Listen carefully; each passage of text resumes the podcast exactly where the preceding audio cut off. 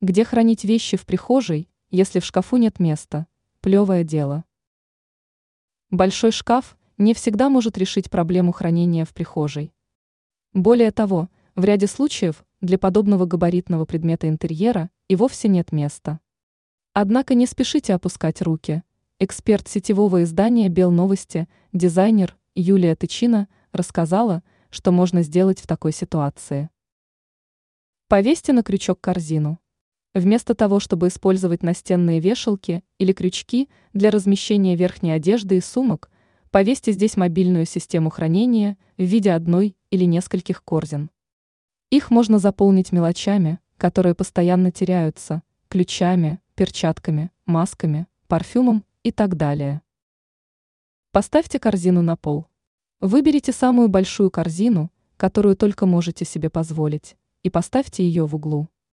Ее можно использовать для хранения немнущихся или сезонных вещей, вроде головных уборов, зонтов.